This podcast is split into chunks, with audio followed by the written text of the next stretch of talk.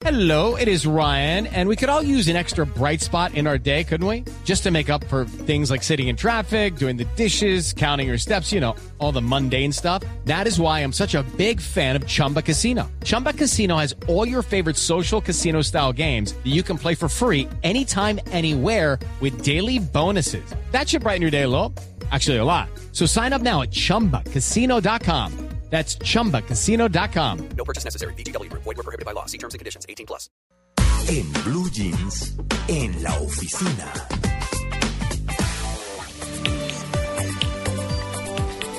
Bueno, en la oficina vamos a hablar de, de cuando hay clientes, ¿cierto?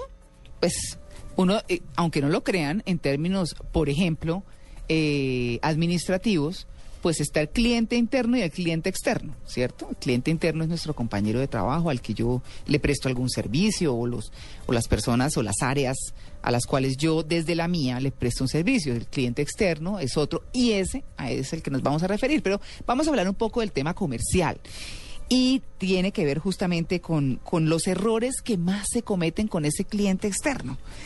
Para eso vamos a hablar con Diana Cubillos, que es directora estratégica de Ketchum Conexiones. Diana, muy buenos días. Muy buenos días, María Clara, ¿cómo estás? Bien, bueno, eh, usted estaba escuchando lo que estábamos hablando antes, ¿no? Sí. Ah, ya. No, efectivamente. era solo una Perdón, perdón por el chiste. Sí. bueno, muy bien. Diana, ¿cuáles son los errores más comunes que se cometen cuando se trata con un cliente? Bueno, yo estoy recomendando 10, la agencia estamos recomendando. El primero es evitar decir que está atendiendo a otro cliente. Entonces, siempre darle toda la importancia al cliente que tenemos enfrente. Ah, que y- que tenemos otro. ¿Y cómo le decimos entonces? Generalmente uno dice, ay, ahora lo llamo, estoy ocupado con otro cliente. En vez de esto decir, mira, ahora te llamo porque estoy haciendo otras cosas que son importantes para tu empresa. Ya, ya, ya. Ah, bueno, por ejemplo. ¿Qué otro error se comete? El otro error que, ca- que caemos es en ponerlo en evidencia cuando él está equivocado, haciéndolo caer en el, error. Lo que tenemos que hacer es explicar con argumentos y con tranquilidad el punto de vista de la empresa y los beneficios, pero sin decirle a él todo que está equivocado, sino mostrarle las desventajas que puede tener para que él mismo llegue al camino. Claro, ¿cómo debe tratar uno a un cliente? Porque es que, digamos que se encuentra uno como de todo, ¿no? Como el que es brocha, como el que es eh, cordial, como el que es demasiado amable, como el que es lo justo. Co- ¿Cómo se debe tratar a un cliente? ¿Qué hay que tener en cuenta? Yo creo que los clientes son como nuestra vida diaria. Los clientes los encontramos también en nuestra familia, en nuestras relaciones, entonces hay di- divergencias y diferencias como tú dices. ¿Cómo los debemos tratar? Siempre con amabilidad, siempre decirles la verdad, sin decirles un no, pero llevarlos al camino de por qué y explicarles. Siempre advertirlos porque nosotros nos convertimos en los asesores y consultores, no en unas personas que siempre estamos diciendo sí a todo, pero llevándolos al éxito y al propósito que en este caso si es una empresa, pues poder vender mucho más. Claro, es decir, no empecemos una frase con un no, más o menos es eso. Sí, esa es otra de las recomendaciones, nunca eh, decir un no o evitar empezar las frases con el no. Por esto nosotros no decimos 10 cosas que no se pueden decir, 10 cosas que puede evitar. Claro. ¿Qué hacemos como, bueno, cuando uno va, por ejemplo, a una plaza de mercado, pues sí, mami, gordita, que te provoca, es, es- es un poco de cosas que hay, pues que uno sabe que son propias del lugar. Pero, ¿cómo hacemos para saber cómo tratar a un cliente si llegara, venga, gordita, le, alcanzo no sé qué, si, no sé? Es decir, ¿cómo manejar ese lenguaje con los clientes? Esa es otra de las recomendaciones, evitar diminutivos o palabras demasiado cariñosas como amor, bella, gorda. Esto nos quita credibilidad. Entonces, simplemente los vamos a, a o- tutear o pero tratarlos eh, normalmente. Esto es una característica típica no del colombiano, sino del latinoamericano, que algunas veces nos extrapolamos en la cordialidad. Mm. Pero pues caemos en el, el momento de decir un abracito, un besito o alzar ese límite de ser nuestro amigo. El cliente sí es nuestro amigo, podemos llegar a hacer una relación, pero no tan cercana porque nunca va a dejar de ser nuestro cliente. Mm, qué cosa, ¿no? Es que sí, eso de, de mi amor, Tal, queda uno como, perdón, ¿no? Uy, sí, no, no, no. porque tiene uno como otro contexto, como otra cosa. ¿no? Como decían en mi colegio, un lugar para cada cosa y cada, cosa, en su lugar. Sí, señora. Bueno, mm, manejar un lenguaje positivo hasta dónde, por ejemplo. Como ser proactivo, una cosa así. Siempre hay que manejar un lenguaje positivo, a pesar de que las circunstancias sean negativas o estemos en un manejo de crisis. Eso no implica que el manejo positivo sea decir sí a todo. Mm. Porque, pues, si, si somos más que todo asesores o consultores, lo que tenemos es que mirar si realmente le conviene y hay que mostrar las ventajas y las desventajas, pero siempre hay que verle oportunidades a todo. Y esto es lo que garantiza el desarrollo de una buena empresa. Hay un par de puntos que me llaman mucho la atención. Uno es, evite utilizar minutos cuando pide un tiempo de espera. Es mejor hablar de momentos, como espéreme un momento.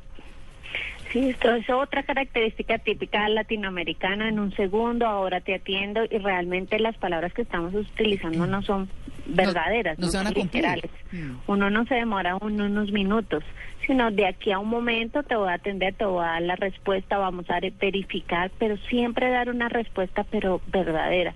Desde el inicio yo te dije, tú me dijiste, ¿cómo tratar a un cliente con la verdad?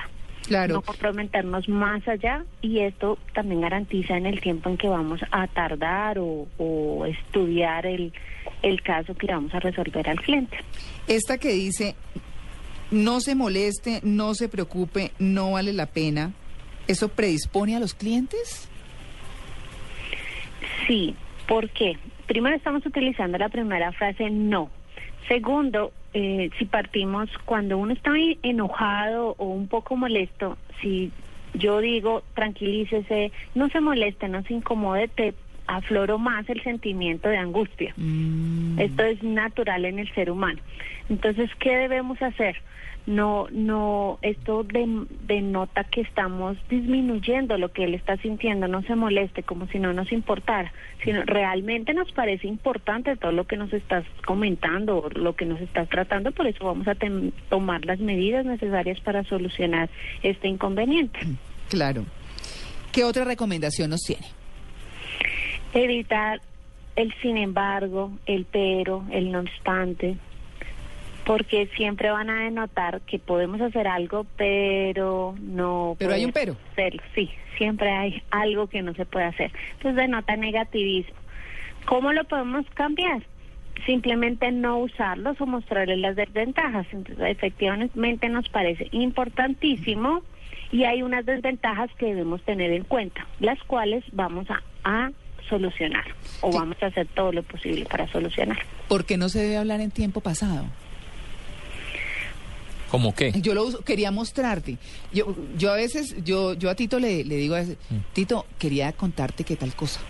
Por ejemplo, pero pues Quería, pero Sí. ya no quiero. No, es que, es que a eso voy, porque yo sí quiero, por eso lo estoy haciendo. Entonces, Sin Sí. Exacto, sin necesidad de uno no querer, uno habla como en pasado. sí, sí, sí, exacto. Sí, parece que no lo quisiera hacer o que ya lo hizo, da la connotación de que no lo quisiera hacer. Sin embargo, este tiempo pasado también puede ser usado como condicional, que en los bogotanos es típico de cordialidad. Me Ah. podría, me gustaría, los terminados en ía. Ah, entonces soy muy bogotana yo. Sí, Sí. y eso también es cordialidad, cultura, pero a la, en la forma de decir, quiero mostrarle, le estoy garantizando que estoy interesada, que lo voy a hacer. Por eso Mm. es mucho mejor hablar en tiempo presente. Ya. Bueno, el tema, esto sí que lo escucha uno muchísimo, ya para terminar. Voy a intentar, trataré. Pues si es así, ¿cómo evitarlo? Trat- todo en presente. Acá yo ya lo estoy usando en futuro. Sí. Intentaré, trataré, veremos si es posible.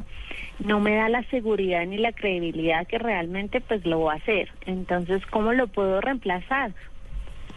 Claro, porque por lo que lo- yo digo, si usted llega a una lavandería con una mancha en la ropa y dice la señora, uy, pero es que esto está complicado porque vamos a hacerle todo el tratamiento, de pronto se le daña la blusita, ¿cierto? O de pronto se le daña el pantalón. Vamos a intentar, vamos a tratar, me parece sensato o no.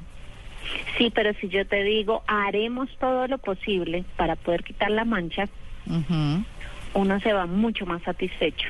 y dice, bueno, ellos lo hicieron. Bueno, y- si realmente cuando yo regreso, pues no lo consiguieron, voy a recibirlo mucho mejor, pero me garantiza que siempre el cliente esté volviendo.